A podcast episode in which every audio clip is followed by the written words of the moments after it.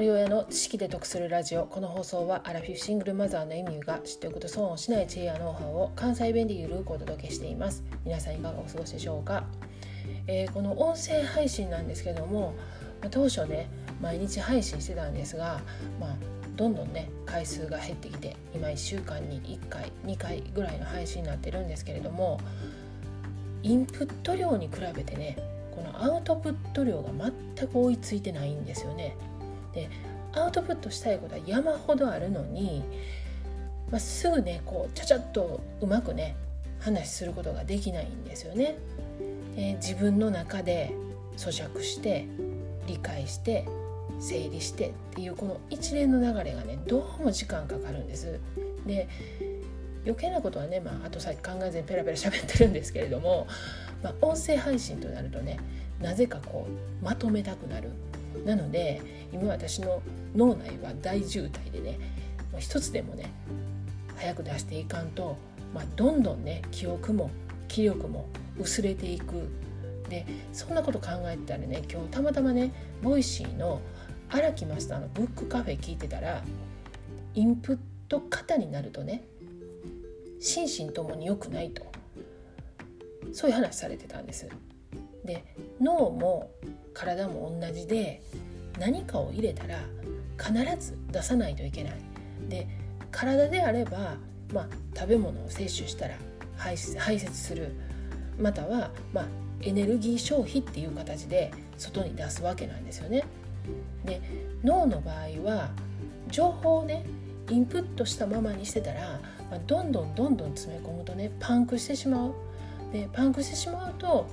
まあ、思考もね行動もねこの優先順位つけられなくなってきたりとかその日常生活にも支障をきたすんですよね。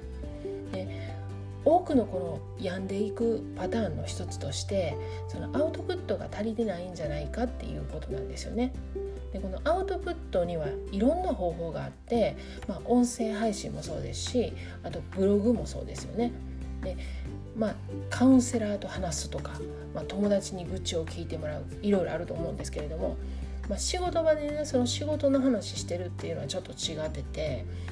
自分が思考してること感じたことを表現するのが大切やっていう話でそれは本当にそうやなと思ったんですよね。で私がアウトプットとして利用しているのは、まあ、この2年間続けてるこの音声配信と1年以上続けてる自分軸手帳ね。であとはちょっと複数入ってるコミュニティとかサロンそういったのもアウトプットの場ですしあと SNS もそうです。ただそれぞれのねこのアウトプットの使い方とかその方法っていうのを間違ってしまうと病んでる人はね余計病む傾向になる、まあ、SNS とかもそうやと思うんですけれども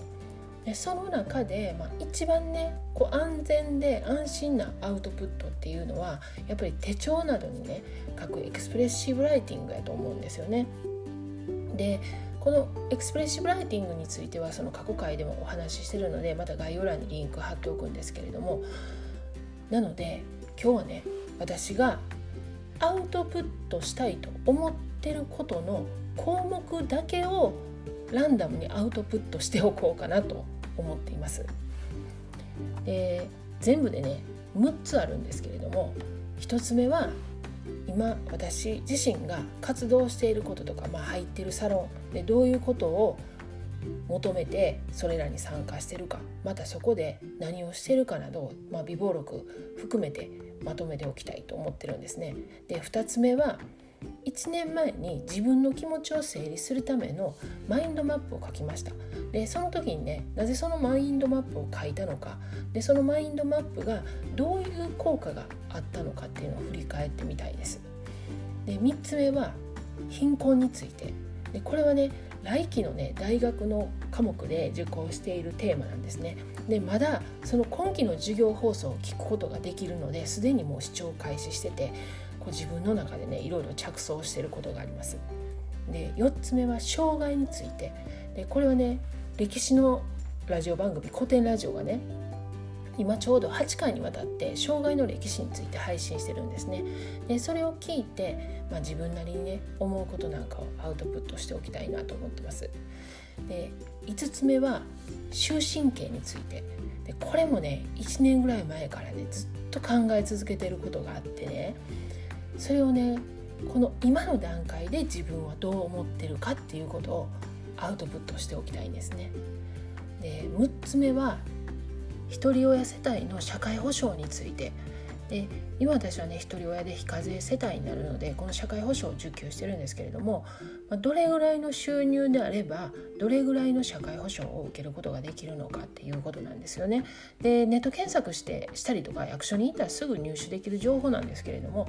まあ、それを関西弁でゆるっとお話ししてみたいと思います。で皆さんこの中で何かアンテナに引っかかった項目はありましたか？えもしあればねいつかどこかのタイミングでお話ししてると思うのでよかったらまた聞きに来てください。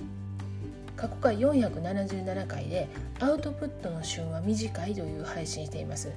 この音声配信する時にねまあ日常の中であこのネタで配信しようと思いつくんですけれどもでそれを一応メモるんですね。でもそれを後から見返した時にね